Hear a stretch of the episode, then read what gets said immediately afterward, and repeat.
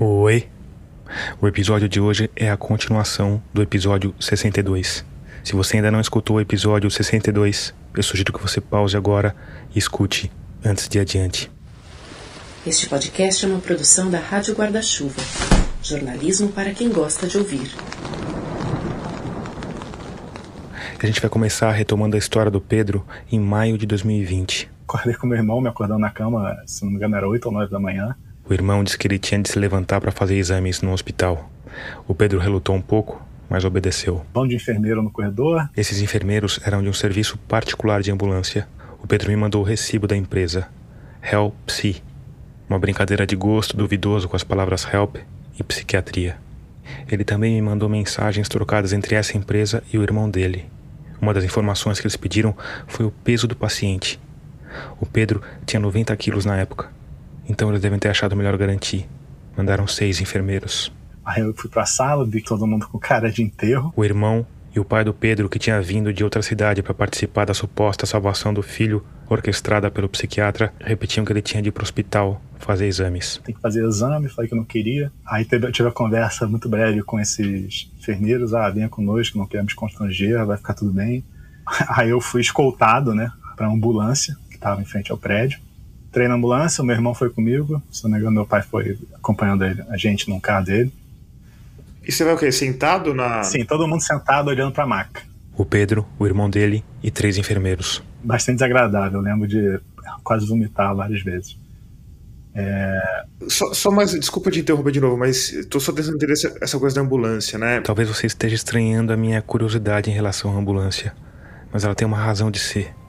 Porque a ambulância e os seis enfermeiros simbolizam um ponto de ruptura. Porque eles podiam ter te mandado um, um, carro, uma van, certo? Essa marca tava ali porque se você não fosse por bem, eles iam te sedar e te colocar na maca e te levar sedado, provavelmente, né? Imagino que sim, cara. Você chegou a pensar nisso? Não cheguei a pensar nisso. É, e ainda tive que pagar essa ambulância, dois pau. Caramba, cara. Uh, é muito bom, né? Mas enfim, foi essa viagem. Uma hora de viagem, chacoalhando naquele camburão médico, sem escolha, sem saber para onde estava indo, sem saber o que ia acontecer dali para frente. Aí eu cheguei no hospital, que supostamente é um hospital bom, né, de acadêmico, blá blá blá. Hospital Universitário Pedro Ernesto, o RUP, da Universidade Estadual do Rio de Janeiro. Chegando lá, conversei brevemente com a plantonista, falando que tinha encaminhamento médico, que eu não tinha que fazer. Meu irmão foi resolver cadastro no SUS para eu entrar lá. Eu falei que não ia, não ia ficar lá de jeito nenhum. Eles ligaram para o psiquiatra que me acompanhava. Ele falou comigo, falou que basicamente se é por bem ou é por mal, você não tem opção. Dessa consulta rápida com a plantonista, o Pedro foi encaminhado para a ala psiquiátrica. A ala psiquiátrica é meio isolada, né? Toda murada, obviamente, mas é uma espécie de vilazinha. Várias casinhas, cada uma com quatro quartos para dois pacientes em cada quarto com uma área comum pequenininha, com uma mesa de da, daquelas de parque, sabe? Que você tem a mesa fixa com os banquinhos. Essa área que eu tava tinha sido reformada recentemente. Então, tava até bonito. Provavelmente que você vai estar preso, pelo menos as paredes estão limpas, não tem nada mofado.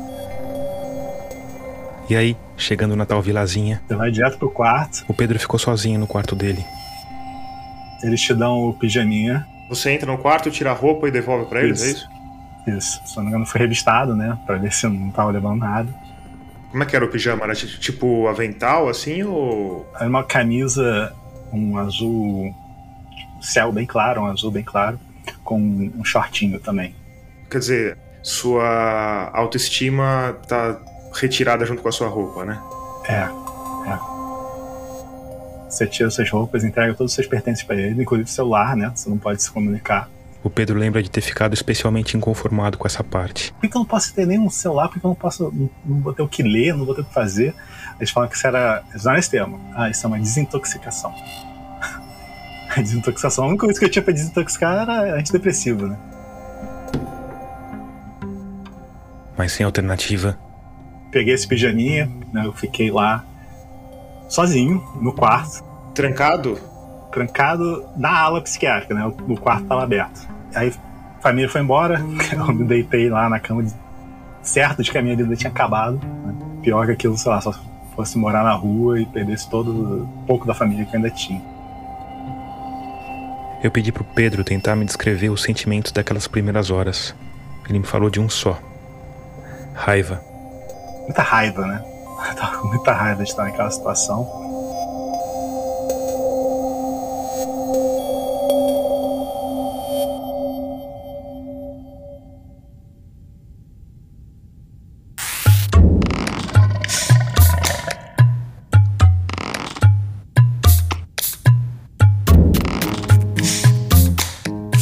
Eu sou Tomás Chiaverini e o episódio 63 de Escafandro já começou.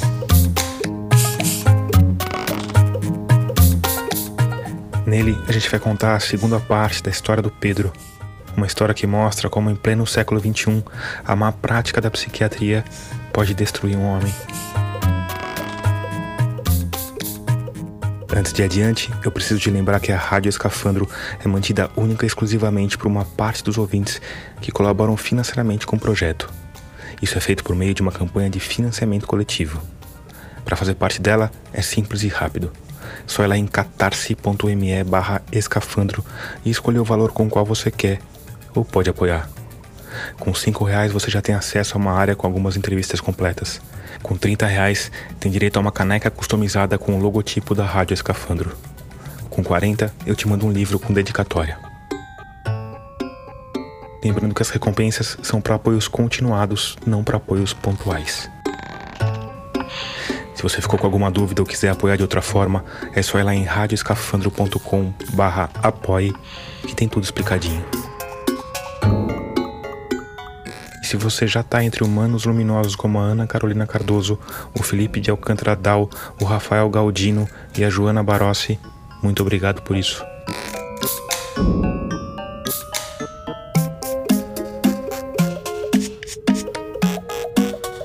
No mais, me segue nas redes. Eu tô no Twitter, no Facebook e no Instagram como Tomás Chiaverini e como Rádio Escafandro. E aí, como é que se desenrolaram os dias nesse, nesse hospital, Pedro? Cara, a primeira coisa que eu fiz quando eu cheguei lá, ainda não acreditando no que estava acontecendo, foi falar: eu quero ter o que fazer. Ele pediu um livro. E aí, acho que ironicamente, eles me deram O Estorvo, do Chico Buarque.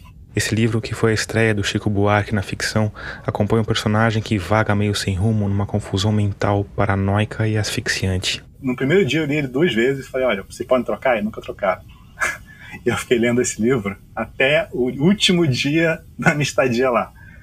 É, o estorvo. Não tinha nenhum tipo de recreação, televisão, jogo. A Record ficava ligada numa TVzinha de 14 polegadas, numa área meio precária do, do, do pátio, porque o segurança ficava assistindo. É, quando eu reclamava desse, dessa negligência, isso era em, no início de 2020, então era início da, do Covid, eles falavam que o hospital estava sobrecarregado e tinha até a sorte de estar naquele hospital em particular, porque é um hospital muito bom. O Pedro me contou que nesses primeiros dias ele não teve nenhuma sessão com um psiquiatra ou psicólogo, além daquela primeira na internação. Ainda segundo ele, ninguém se preocupou em falar sobre como seria o tratamento ou sobre quanto tempo ele ficaria ali. O dia era basicamente: se acorda, espera o almoço. Às 11 da manhã. Toma diazepam, as pessoas que tomavam. Esperava o jantar. Seis da tarde. Janta, toma diazepam, dorme. Esse era o dia, todo dia, sem parar a forma que eu enxergo é que a psiquiatria desses lugares parou de dar tapa nas pessoas e começou a dar esses sedativos. O diazepam, você provavelmente sabe, é um benzodiazepínico. Tem um efeito calmante, pode ajudar a controlar a ansiedade, mas não é um medicamento específico para depressão. Eu falava que eu não ia tomar nem ferrando. E nesse sentido, realmente não tomei. Você não tomou? Não tomei. Deixei bem claro, ó, se vocês me quiserem tomar isso, eu vou arrumar, eu vou bater em todo mundo e vocês vão ter que meter porrada em mim também. Pro Pedro, o problema não era o diazepam em si, era a ideia de que o remédio pudesse fazer ele ficar grogue.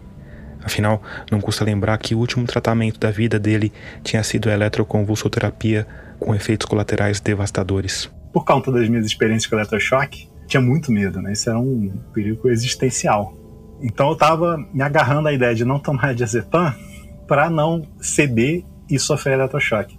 E aí, eu, sempre que eu negava o diazepam no, no início, eu, eu recebi umas caretas e alguns comentários que cabeça deles eu tenho certeza que não era nada demais, mas ficou muito marcado. Né? Por exemplo, uma das primeiras coisas que eu ouvi de um dos enfermeiros era: Ah, você só vai melhorar depois do eletrochoque, né?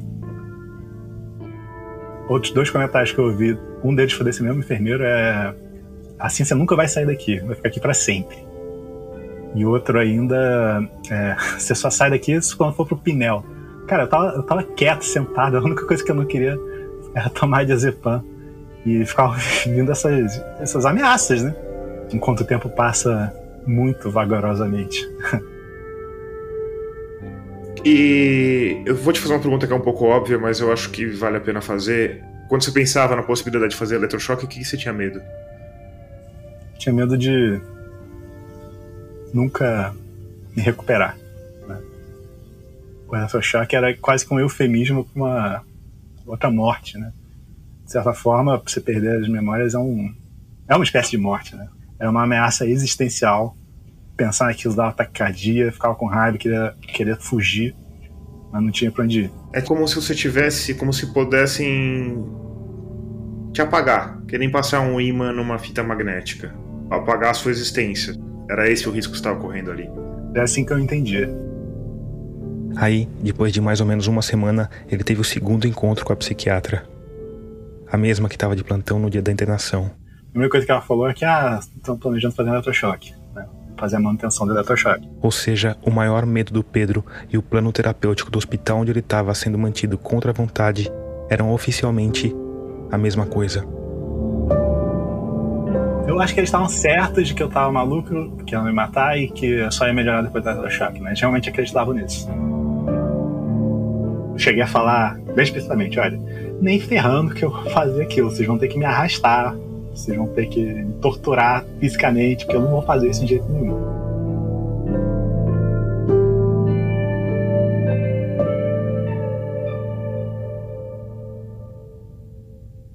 O Pedro me disse que convivia com três tipos distintos de profissional dentro do RUP.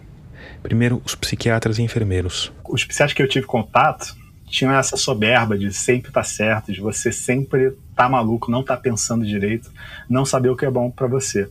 E os enfermeiros, acho que eles estavam todos num burnout desgraçado e não estavam se portando minimamente com o que estava acontecendo lá dentro. As conversas eram todas cordiais, com essa ideia de que era um grande favor que eles estavam fazendo, tipo, deixar ali. Você não está pensando bem, você é maluco, então a gente está fazendo para você o que você não pode fazer por si mesmo. Aí, diante da falta de prognóstico, das ameaças constantes, da ausência de humanidade, o Pedro tomou uma medida drástica que hoje ele não vê como a melhor das ideias. Eu falei, ah, vou fazer greve de fone. Foi uma tentativa de ter algum controle no que estava acontecendo, né? Foi uma semana sem comer. Ele era um cara grande, pesava 90 quilos, então o corpo lidou bem com a falta de alimento. Mas os resultados práticos na dinâmica do hospital, bom. Pode imaginar que uma pessoa uma semana sem comer no hospital vai ser vista mais como maluca do que quando ela entrou. Essa ideia de não ser visto como maluco era uma preocupação constante do Pedro durante a internação. E eu imagino que seja assim para todo mundo. Porque pensa, o que aconteceria na sua vida se te trancassem em um lugar e te obrigassem a ser uma pessoa normal?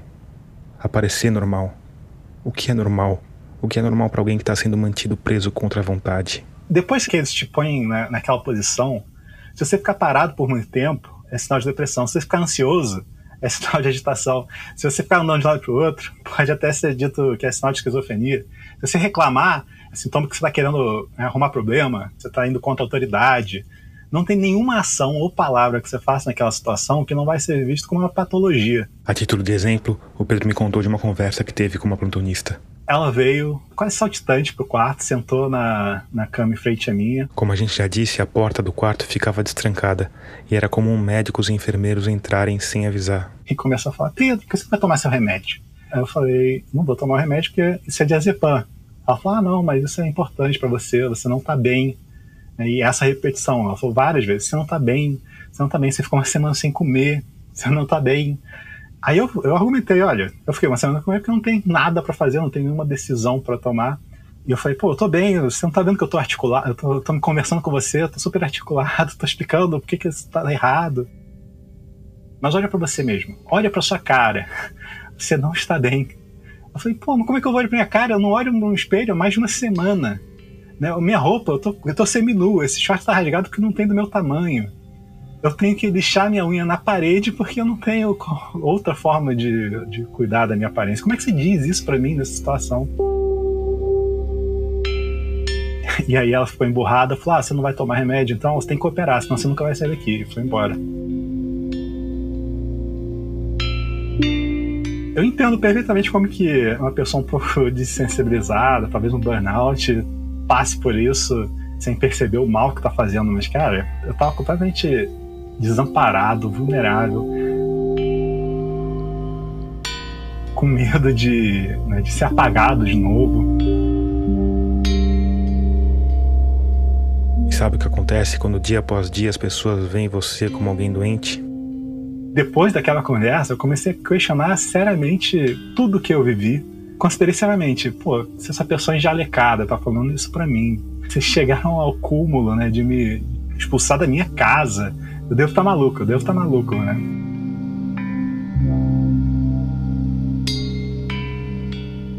E aí, num dia em que zanzava pela ala psiquiátrica do RUP tentando entender se estava realmente maluco, o Pedro encontrou um papel. Uma cópia do formulário de internação involuntária que algum funcionário devia ter deixado cair. Era um papel A4 que tinha lá o formulário que a família tinha que preencher. E do outro lado tinha impressa a Lei 10.216 de 2001. Para entender o que exatamente foi essa lei, apelidada de Lei da Reforma Psiquiátrica, a gente vai ter de voltar um pouco no tempo para a década de 1970. E a gente vai fazer isso. Já começo? Na companhia do psiquiatra Paulo Amarante. Então tá, meu nome é Paulo Amarante. O Paulo Amarante é pesquisador sênior da Fiocruz, fundador e presidente de honra da Associação Brasileira de Saúde Mental. Você deve se lembrar dele do último episódio. Vim para cá ainda estudante de medicina. Paula do Espírito Santo. Se formou em medicina por lá e foi fazer residência num grande hospital psiquiátrico na cidade de Cariacica, na Grande Vitória. Era o grande hospício capixaba. Ele me contou que ficou revoltado com as condições do hospital, com o tratamento que as pessoas recebiam lá e resolveu ir para o Rio de Janeiro para terminar a residência. Isso foi quando, professor? Em 1976. Só que quando ele chegou no Rio, percebeu que a realidade era muito parecida com a do Espírito Santo. O que me fez depois descobrir que o hospício é mais ou menos um modelo de instituição onde predomina o abandono, a desassistência, a violência, o esquecimento, né? miséria humana no sentido mais amplo. Diante disso, em paralelo à clínica médica, o Paulo Amarante começou a trabalhar politicamente dentro do hospital. Criamos um movimento de trabalhadores de saúde mental, nós chamávamos assim, MTSM, que deu origem ao movimento da luta antimanicomial que existe até hoje. Ele acaba de publicar um livro que conta essa história, Loucura e Transformação Social, autobiografia da reforma psiquiátrica brasileira. Que hospital era esse no Rio? Chamava Centro Psiquiátrico Pedro II, o hospital herdeiro do Hospício de Pedro II, que foi o primeiro hospício brasileiro, criado pelo próprio Dom Pedro II, na data em que ele foi sagrado imperador, homenageando essa data tão importante, ele criou o hospício, é considerado o primeiro hospício da América Latina, e esse hospício existiu até agora, no ano passado, aliás, é formalmente esse ano até, né, que ele foi é, extinto enquanto hospital. Hoje, esse hospital virou uma espécie de símbolo da reforma psiquiátrica. Ele agora é o Instituto Municipal Nise da Silveira, que ele tem CAPS, é um centro de atenção psicossocial aberto, tem um bloco de carnaval, tem uma, uma cooperativa de usuários, tem casas de ex-moradores. Virou uma instituição aberta, plural, ao mesmo tempo que boa parte daquele jardim belíssimo que era o, o campus do hospício virou um parque municipal. Mas foi um longo e tortuoso caminho até chegar nessa instituição aberta e plural. Porque o Paulo Amarante foi trabalhar lá começou a se articular com outros nomes que estavam repensando a saúde pública, que logo seriam parte de um grande movimento nacional mais tarde consolidado no SUS. Nesse contexto, ele passou a denunciar abusos e maus tratos. E qual era a resposta para um psiquiatra que denunciasse abusos e maus tratos na década de 70? Uma carta de demissão, claro. Fui demitido pelo ministro. Fui o primeiro, com mais dois colegas, demitidos. E desse processo de demissão, já naquele contexto do final da ditadura, da redemocratização, criou um barulho danado. Nós saímos na imprensa por meses seguidos e deu origem a todo esse movimento que virou um movimento muito potente. Nessa época, final da década de 1970, o Brasil tinha mais ou menos 80 mil pessoas internadas em hospitais psiquiátricos. Eram macro hospitais, sendo que Juqueri talvez tivesse é, 20 e tantos mil pessoas. Imagina isso, 20 mil pessoas sofrendo das mais diversas doenças mentais, presas no mesmo espaço, muitas vezes para toda a vida. Na colônia, nesses anos, Juliano Moreira, nós fizemos um levantamento de tempo médio de internação. Uma pesquisa muito simples, pegamos todos os pacientes de um dia que estavam internados e vimos quando ele entrou. Muitos não tinham sequer informação. Daqueles que nós conseguimos uma, mídia, uma média simples, eram 26 anos Média de internação, não é dias, meses, não, 26 anos de média de internação. No ano passado saiu uma, um dos últimos pacientes lá, assim, também que tinha 60 e tantos anos de internação. Então eram locais alta mortalidade, mortalidade por doenças infecciosas, elementares, diarreia, desnutrição, por situações de violência, espancamento. Essa era a situação que nós encontramos. Quase não tínhamos profissionais trabalhando, se contava nos dedos de uma mão o número de psicólogos contratados pelo INAMPS no Brasil inteiro. Não tinha, era uma profissão que tinha médico, psiquiatra, um trabalho também muito precarizado, recebiam mal, trabalhavam em macro hospitais, eram tão prisioneiros quanto enfermeiros, praticamente funcionários da administração, de limpeza, cozinha e tudo. Tinha um dia das pessoas comerem um pão com mais ou menos uma água, que era chamado de um suco, comiam farinha com macarrão, entendeu? Absurdo. E uma diária que se recebia uma, uma fortuna esses hospitais.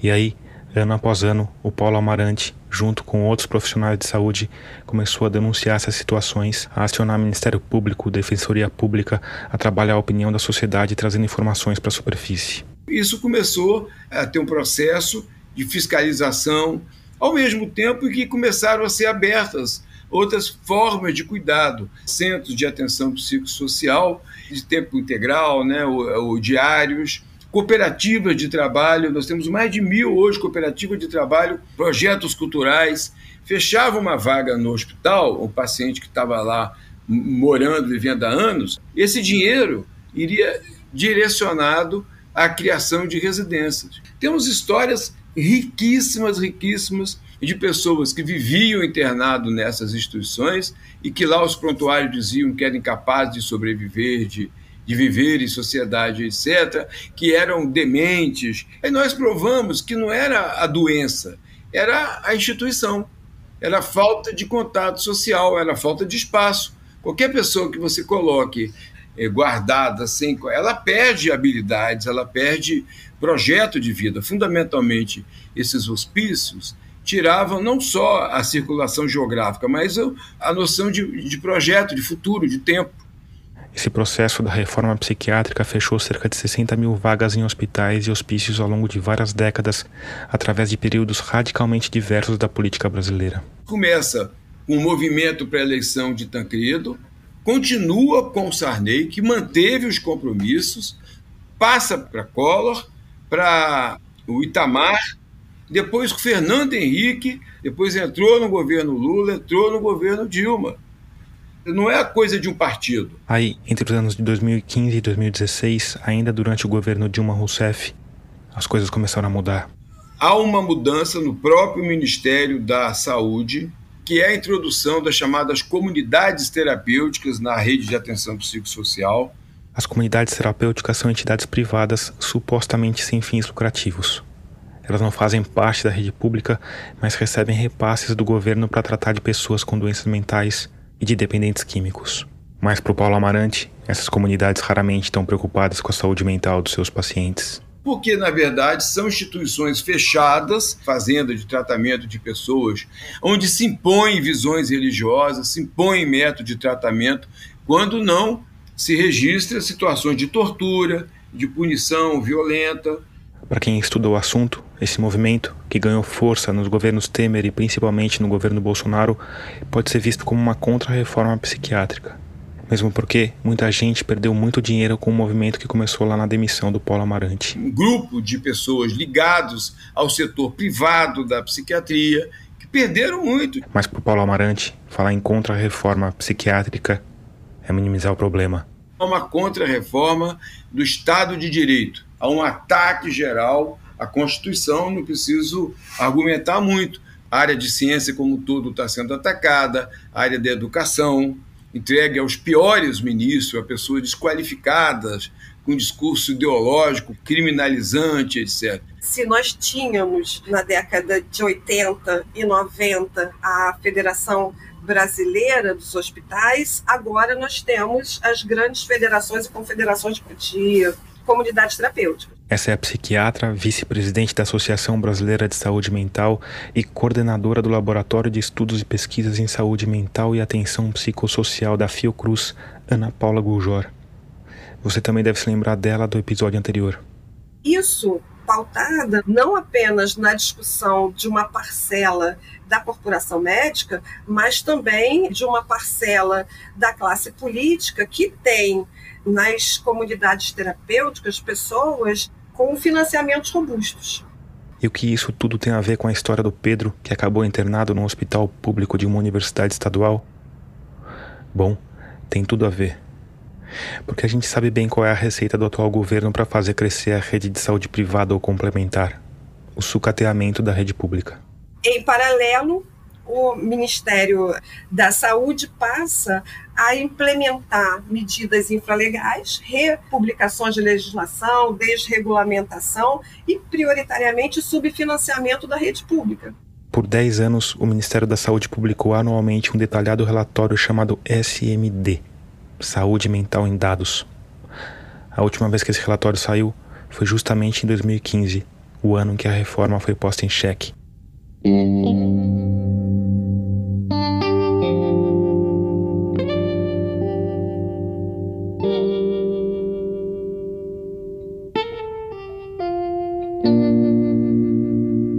Mas ainda que enfraquecida, a reforma psiquiátrica resiste. Nem que seja num pedaço de papel, perdido num pátio de um hospital público do Rio de Janeiro. Eu decorei o texto e aquilo ali foi.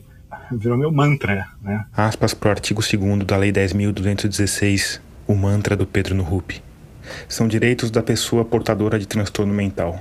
Ter acesso ao melhor tratamento do sistema de saúde consentâneo às suas necessidades. Ser tratada com humanidade e respeito no interesse exclusivo de beneficiar sua saúde, visando alcançar sua recuperação pela inserção na família, no trabalho e na comunidade.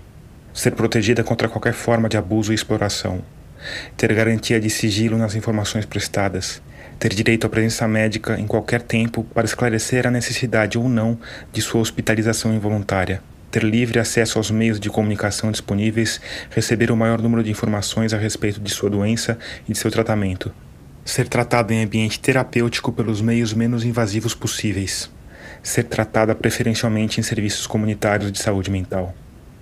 Fecha aspas e comecei a confrontar os enfermeiros e psiquiatras a respeito disso. Hoje não davam ouvido, que era normal, né, ignorar meio que você está falando, fazer um ok, abanar a cabeça e ir embora. Ou falavam, é, tem essa lei aqui, mas quem manda aqui são os médicos. Tinha uma enfermeira que ela falou isso várias vezes para mim. Ah, você tá certo, mas não é assim que funciona aqui não. E depois eu confrontei uma vez um dos plantonistas, né? Ele entrou no quarto, tava de porta fechada no quarto. Ele entrou e falou: ah, "Você não vai tomar diazepam? Tem que tomar diazepam". Eu falei, ah, por que vocês estão me mantendo assim dessa forma? Isso aqui é um asilo. Aí ele ficou puto, né? Isso aqui não é um asilo. Não existe mais asilo.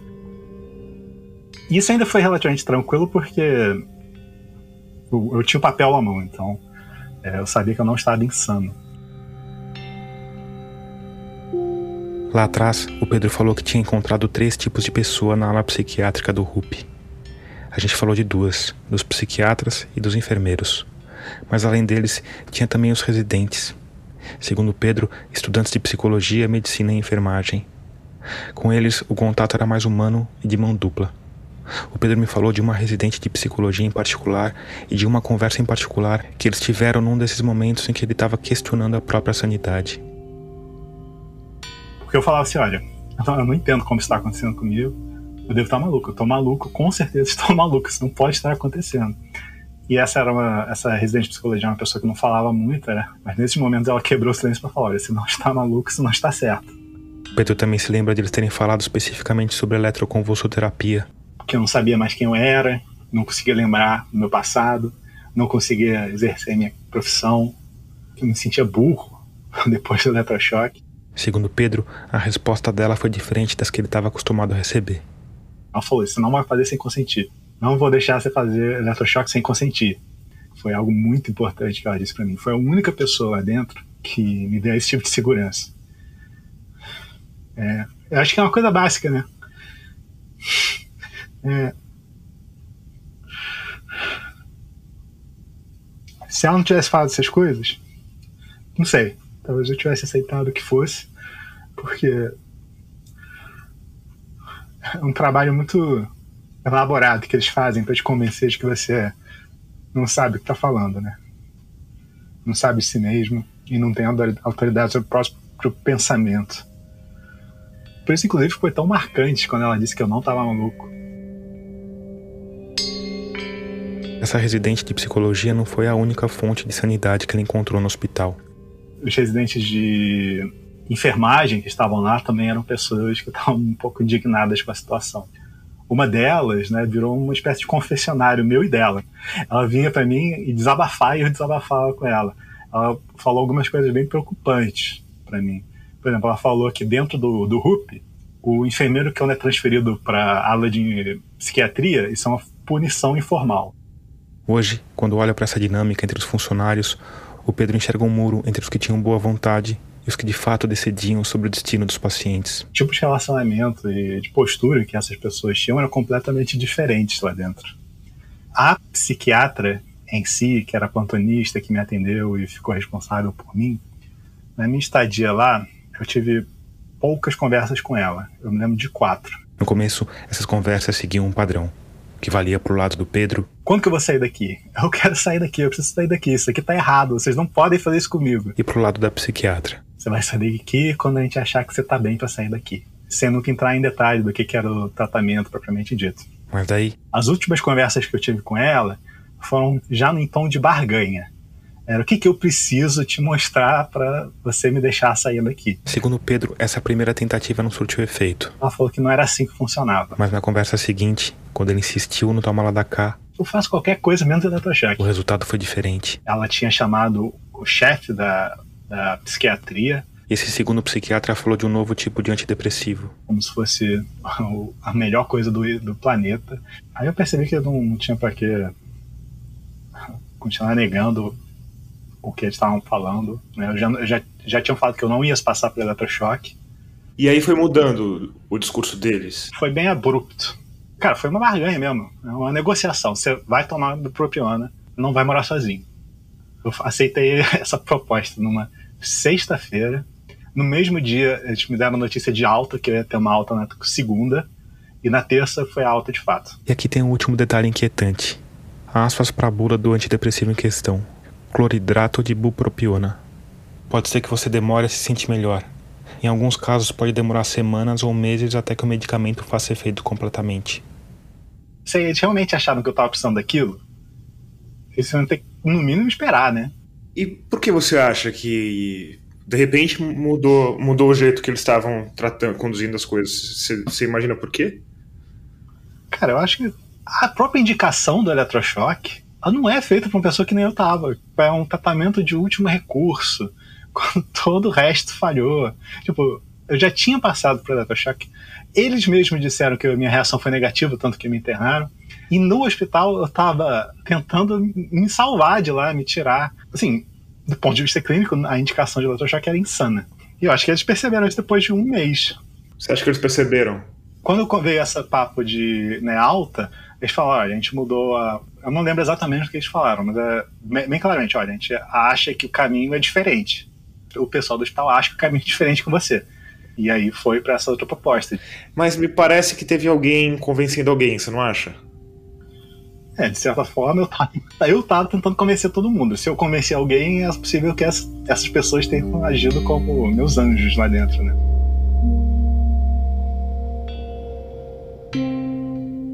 E aí, como é que foi? Te devolvem sua roupa, você tira aquele pijama e volta a ser gente? Como é que foi essa saída, Pedro? Foi exatamente essa sensação, cara. Meu irmão veio, rapidinho, me deram a minha roupa, meus pertences, meu celular. Eu voltei a ser gente em parte, né? Porque muito de mim ficou destruído, né?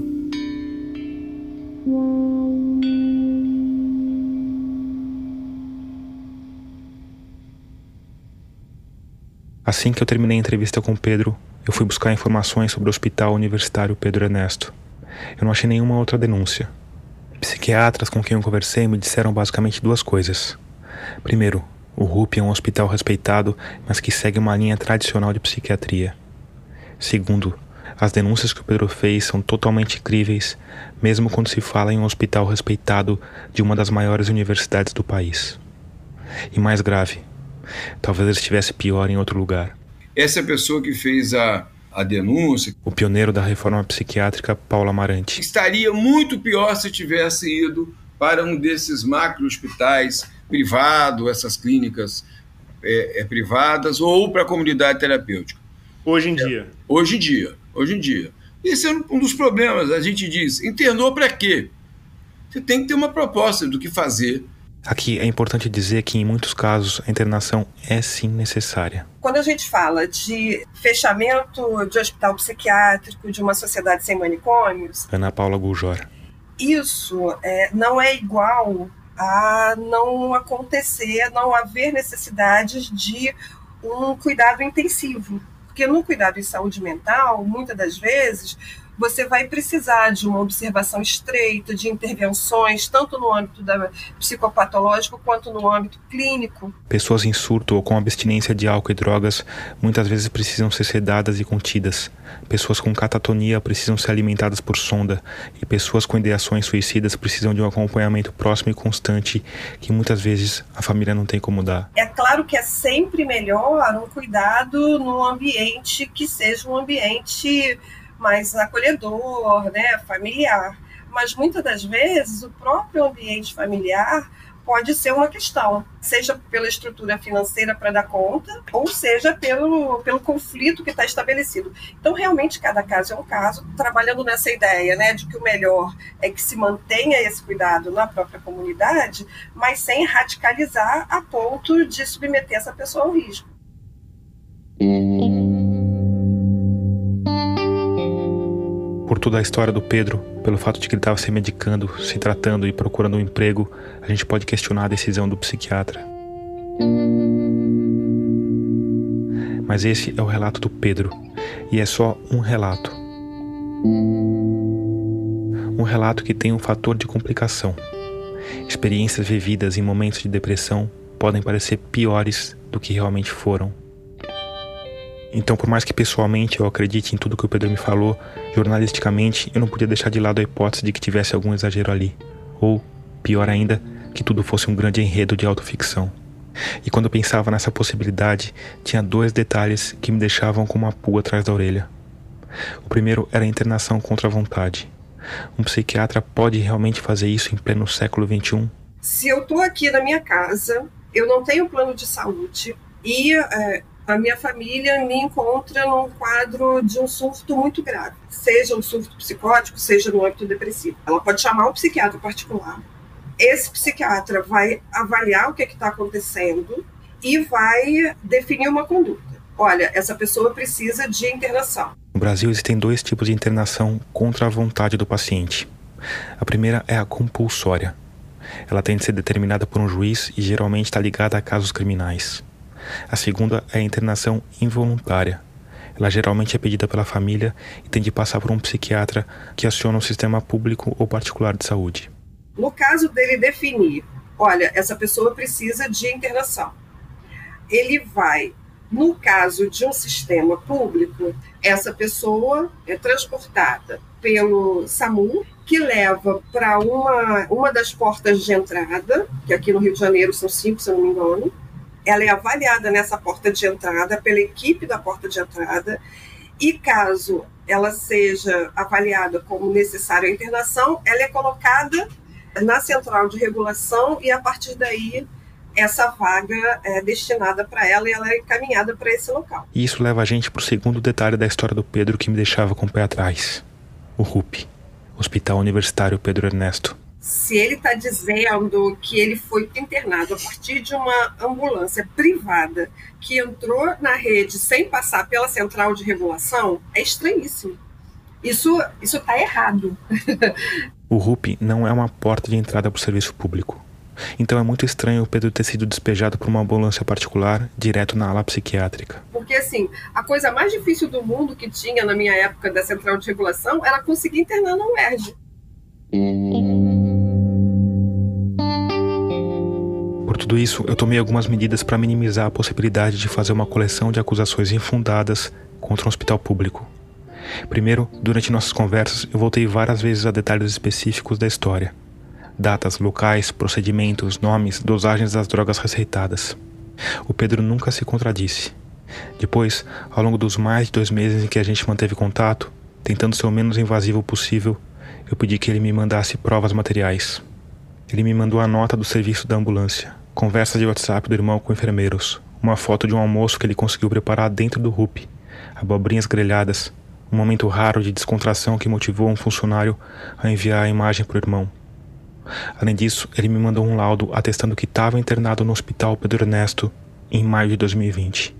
O laudo estava assinado pela psiquiatra que acompanhou o caso dele, com carimbo e número do CRM, o que me permitiu descobrir que a médica de Minas Gerais fez residência no Pedro Ernesto, mas considerando as poucas informações online, não tem muita experiência. Por fim, ainda que tenha me pedido para não entrevistar o psiquiatra responsável por todo o tratamento desde a eletroconvulsoterapia, o Pedro me passou o nome completo dele. E sim, ele também existe. E mais, ele é professor da Universidade Estadual do Rio de Janeiro. E isso ajuda a explicar o ponto mais nebuloso da história: a internação em um hospital que não é porta de entrada. Afinal, faz sentido um professor da UERJ mexer os pauzinhos para conseguir internar um paciente no hospital da universidade em que trabalha. Talvez não seja ético, definitivamente não é o caminho usual, mas faz sentido. É isso, tem uma cota dos leitos que eles não disponibilizam para vaga, historicamente, e fazem as internações ali pelos contatos internos deles. Isso me deixou satisfeito? Claro que não. Claro que eu precisava ouvir o lado dos responsáveis pelo RUP. Então, no dia 17 de fevereiro, eu enviei um pedido formal de entrevista. A assessoria de imprensa me respondeu pedindo mais detalhes, eu dei, e no dia seguinte eles disseram que a professora Silvana Ferreira, chefe da unidade docente assistencial de psiquiatria do RUP, ia me atender. A gente marcou para a semana seguinte, quarta-feira, nove da manhã. No dia anterior, eu mandei uma mensagem para confirmar a entrevista. A professora Silvana Ferreira pediu para eu ligar para ela. Eu liguei. Ela pediu mais detalhes sobre a pauta, sobre a gravação. Depois, disse que só concordaria em falar se pudesse escutar o episódio antes que ele fosse publicado. Eu disse que aquilo não era possível. E se ela não gostasse de alguma coisa, ia pedir para eu tirar? Isso não seria uma forma de censura? Ela disse que era contra a censura, que era de esquerda, que tinha militado a vida inteira na luta antimanicomial, mas que já tinha tido experiências ruins com a imprensa. E se eu distorcesse, tirasse de contexto? Então eu propus algo que nunca propus antes: publicar a entrevista dela na íntegra no nosso site. Aspas para a resposta da professora Silvana Ferreira, chefe da psiquiatria do RUP.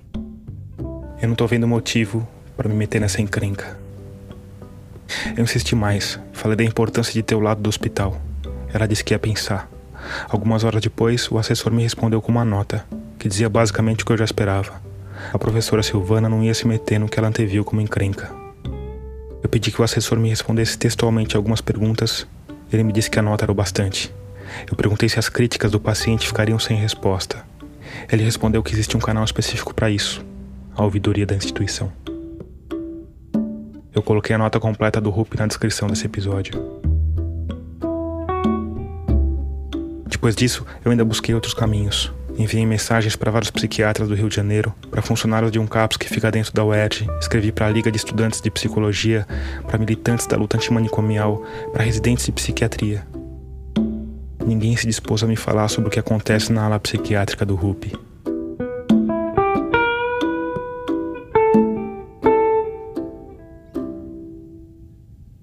O Pedro passou quatro semanas internado lá, até que no final de maio de 2020 devolveram as roupas dele ele se vestiu e voltou para o mundo. Eu lembro de botar a máscarazinha do Covid, que era uma novidade, né? Pegar um Uber com meu irmão, voltar para casa. E como é que foi para você encontrar o seu irmão? Eu tava com raiva dele pra caralho. Eu não culpo ele não, mas é, assim, podia ter sido melhor, né? Eu tentei entrevistar o irmão do Pedro, mas ele achou melhor não falar. É, ele tentou ajudar do jeito que ele achou que era certo, né? Que era esse, de submeter a, a psiquiatria, a psiquiatria está certa, os médicos estão certos, que é uma coisa normalmente sensata né, de se pensar. Naquela situação foi muito traumático.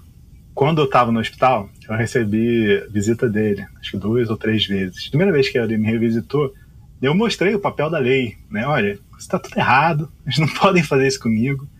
Isso é horrível, cara, isso é horrível, me tira daqui. E quando você confrontou ele nessa visita, como é que foi a resposta dele? Como se estivesse louco mesmo, né? Como se não soubesse o que eu estava falando. Aquilo ali era, era o que era bom para mim. Nos últimos dois anos eu falei com ele duas vezes sobre isso. Quando eu tento falar com ele, ou ele tenta falar comigo, e acaba dando gritaria. Assim, ele, ele acho que ele se arrepende. Na verdade, eu já conversei com ele tão abertamente quanto foi possível. E assim, ele, acho que ele tem tanta raiva do psiquiatra que fez isso tudo quanto eu. Talvez ele tenha até mais raiva, porque o psiquiatra botou o meu irmão nessa posição de né, ser a pessoa né, cúmplice. Eu não, não tenho raiva do meu irmão não, hoje em dia. A gente é condicionado né, a fazer exatamente o que ele fez. Psiquiatria é medicina, está fazendo pelo bem das pessoas. Na minha ideia, na minha concepção, isso é mais uma questão de um sistema zoado, com uma herança, né, um legado cultural da psiquiatria que é extenso, né? Essas coisas que aconteceram comigo estão acontecendo há mais de um século, né? E comparado à, história, eu recebi um tratamento bem light, bem light. E ainda assim foi completamente destrutivo. Olha, eu, eu sou uma pessoa que sofreu de ideação suicida pela vida inteira, né? Eu nunca cheguei tão perto de me matar quanto o dia que eu saí do hospital. Quando olha para trás, porque aconteceu depois da alta, o Pedro lembra de estar em pé na sala do apartamento da avó, porque estava proibido de morar sozinho. Vendo o colchão todo troncho no chão da sala, e falando: é aqui que você vai ficar agora. Né? Tinha perdido minha casa, tinha perdido a autonomia, certeza dos meus próprios pensamentos. Perdi todo o meu dinheiro com tratamento psiquiátrico, tinha perdido minha carreira, não conseguia lembrar de, da minha vida social. É difícil, não sou hiperbólico, mas eu não era ninguém, né? Eu era um neto na, no, no colchão a única coisa que eu conseguia pensar é que tinha acabado, né? Tudo acabou. Acabou. Tudo acabou, vou sumir porque não sobrou nada. É, de certa forma, foi isso que aconteceu, né? Eu sumi. Até de mim mesmo. Passei o resto de 2020, não tenho nenhuma lembrança. O Pedro não sabe se essa falta de memórias ainda foi resquício da eletroconvulsoterapia, se foi por conta do agravamento da depressão ou se foi algo novo. As entradas no diário também não ajudam a jogar luz nesse período. 2020 inteiro, depois do hospital, tenho três entradas no meu diário, que é basicamente, ainda estou aqui, não sei porquê. Ainda estou aqui, não sei porquê. Ainda estou aqui, não sei como. Acho que o jeito que eu consegui fazer para seguir em frente sem suporte foi negar qualquer emoção, qualquer sentimento, qualquer passado. Porque eu sei que eu ficava em casa, na casa da minha avó, fazendo nada, a anotação seguinte é do último dia do ano, 31 de dezembro de 2020. Eu vou morrer de um jeito ou de outro. A partir dessa anotação, as memórias do Pedro vão voltando. Talvez algumas delas tenham sido inclusive recriadas depois, porque ele escreveu um texto sobre a experiência. Uma experiência que começou com ele comprando dois produtos online: três doses de cogumelos alucinógenos, uma dose de veneno. É, eu não tinha muitas expectativas. Né? Eu estava pensando que ia ser uma experiência estética, visual, interessante. Isso tudo é errado, né? Veneno. O Pedro me disse que tinha planejado três sessões com cogumelos, aumentando a dose em cada uma delas para ver se aquilo levaria a algum lugar. A primeira foi com 3 gramas. Sou muito esquisito falar isso, né? O que eu vou falar agora. Mas depois de tudo que eu falei, eu acho que eu tô liberado para falar coisa esquisita. Mas o senso, assim, de continuidade temporal que eu tenho, a minha autobiografia, o meu senso de eu começa naquele momento início de 2021, janeiro, pouco depois de ter tomado três capas de cogumelo, me olhando no espelho e meio que acordando. Eu lembro até de falar, depois dessa experiência, falar com, com a minha avó. Parece que eu acordei. É, acho que eu estava dormindo, não, não lembro do que aconteceu. E ela achando que eu estava maluco e que eu provavelmente ia parar o hospital de novo. O Pedro não achou que estava maluco. Muito pelo contrário. Então seguiu com a ideia de aumentar as doses ainda com um plano bem em mente. Eu tomei o cogumelo. 6 gramas. Tive uma experiência muito prazerosa fisicamente, corpo. Aí, no meio dessa experiência de prazer sensorial. Eu lembro né, da palavra trauma. Trauma. Trauma. Gigante. Trauma. com os 6 gramas de cogumelo, foi a primeira vez na minha vida que eu consegui usar a palavra trauma para descrever alguma coisa que aconteceu comigo, né?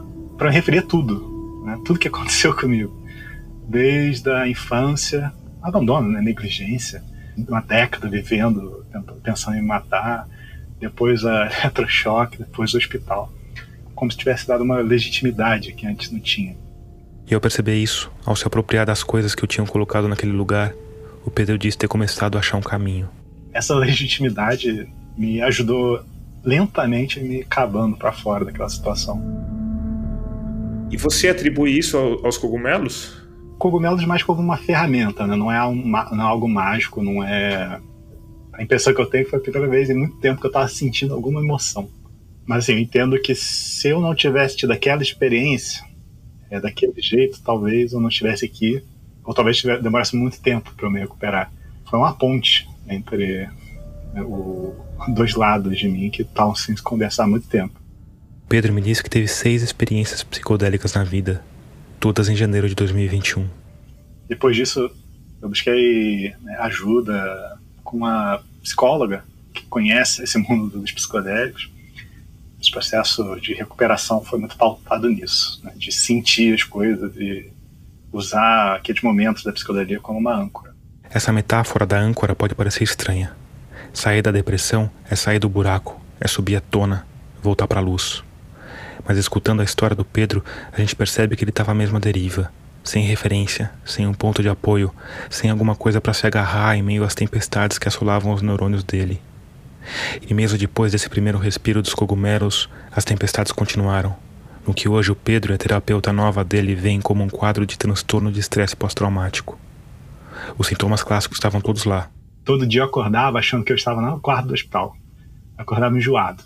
Quando eu me levantava da cama, eu ficava olhando para a porta, porque eu tinha medo de, de aparecer enfermeiro para me levar de volta para lá.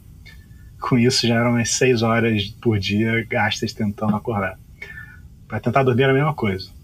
Ia para a cama, começava a, as memórias do, do hospital vinham, muito medo de ser, voltar para lá, e tudo muito fragmentado, né? Essa é a natureza da, das memórias traumáticas. Elas vêm, parece um enxame te atacando. Então, tinha ataque de pânico, despersonalização, desrealização. Se você estivesse passando por isso no, no, contexto psiquiátrico, provavelmente eu me encher de antipsicótico e tentar abafar esses sintomas. Eu passei mais de cinco meses com essa psicóloga que eu arrumei, que é uma ótima pessoa, sem conseguir confiar nela. Eu tinha medo, né, durante a terapia, dela achar que eu estava mal e ligar para o hospital. O ano de 2021 foi um longo e multifacetado processo de cura para o Pedro. Então começou com reconectar com as emoções, digamos assim, lá com os psicodélicos.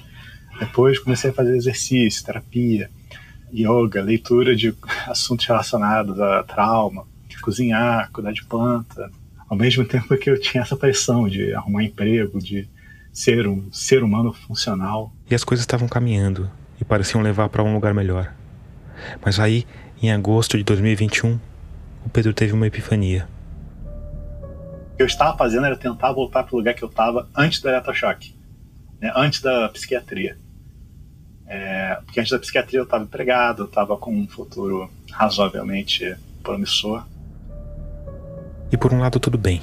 Àquela altura, voltar para um ponto em que a mente estava funcionando de forma minimamente satisfatória já era uma conquista e tanto. Por outro lado, não resolvia o problema. Porque depois de todo aquele tempo, de tudo que tinha passado, o Pedro ainda não tinha certeza sobre qual era o problema. Qual era o verdadeiro trauma. O trauma que deu origem a todos os outros. Um trauma que ele tinha vivido quando criança e que talvez seja o pior dos traumas que uma criança possa viver. É, eu estava fazendo yoga, machuquei meu braço, né? Parei de fazer yoga, fui ler um livro e o livro estava falando de é, de trauma de abuso sexual, de alguns, alguns tipos de reações que as pessoas têm aquilo. Comecei a me identificar muito com o que eu estava lendo, comecei a chorar é, e aí comecei a, a reviver o trauma do abuso sexual e tudo mais. Quando criança, o Pedro sofreu um abuso sexual cometido por uma pessoa da família. A pedido dele, em respeito às outras pessoas da família, eu não vou detalhar o que aconteceu. Mas aconteceu. E foi um trauma para a vida inteira. E finalmente entender esse trauma talvez tenha sido o momento mais importante de todo o processo de cura. De certa forma, foi encarar, enfim, o, do que, que eu estava fugindo, né? O que, que eu fugia a vida inteira, quais as emoções que eu estava tentando evitar. Por que, que eu fui parar na psiquiatria? Por que, que eu fui parar na eletrochoque? Foi um caminho para evitar encarar né? esse, esse passado bem merda. Hoje, dizer que está tudo resolvido, superado, seria um exagero e tanto. Quando eu te falou por texto, eu falei: olha, eu tenho muito medo de falar nisso. Eu não sei nem como que eu tô falando disso com você tão abertamente, porque quando alguém entra na sua casa, te leva para um quartinho do outro lado da cidade, te prende lá por um mês falando que você é maluco, o parâmetro do que, que é, é possível, o que, que não é possível de acontecer muda. Além disso, as memórias que foram apagadas pelo tratamento de eletroconvulsoterapia não voltaram. Então até hoje, assim, eu estou sendo confrontado constantemente com coisas que eu devia saber, coisas do meu passado, é, fotos em que eu apareço e eu não sei o que, que era, o que estava acontecendo. Mas, considerando tudo que passou, hoje o Pedro está bem.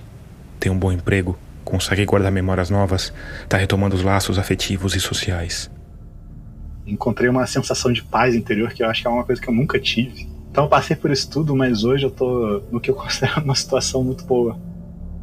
A última vez que ele tomou um antidepressivo foi no último dia da internação no RUP.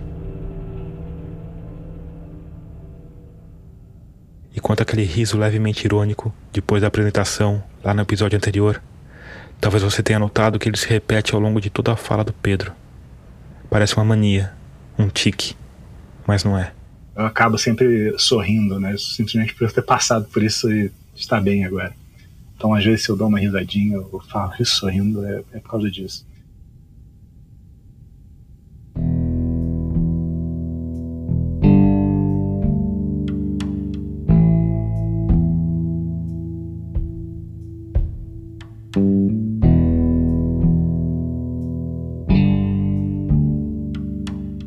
Antes de terminar, eu quero te indicar um podcast da Rádio Guarda-Chuva, nossa rede de podcasts feitos por jornalistas.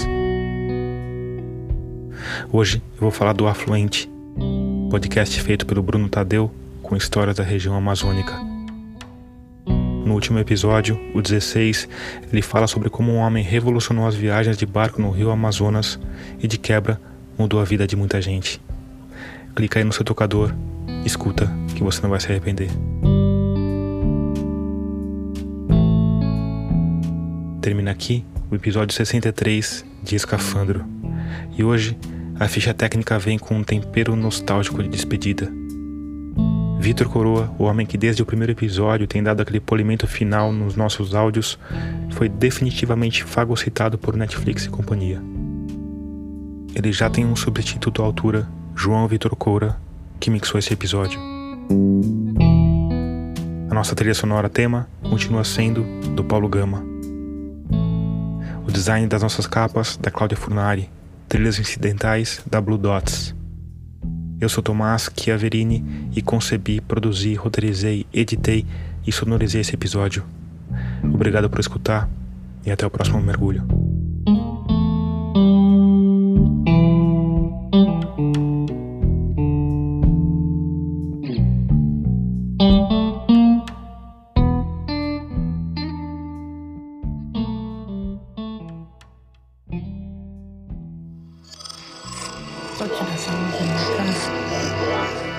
Esse podcast é apresentado por b9.com.br.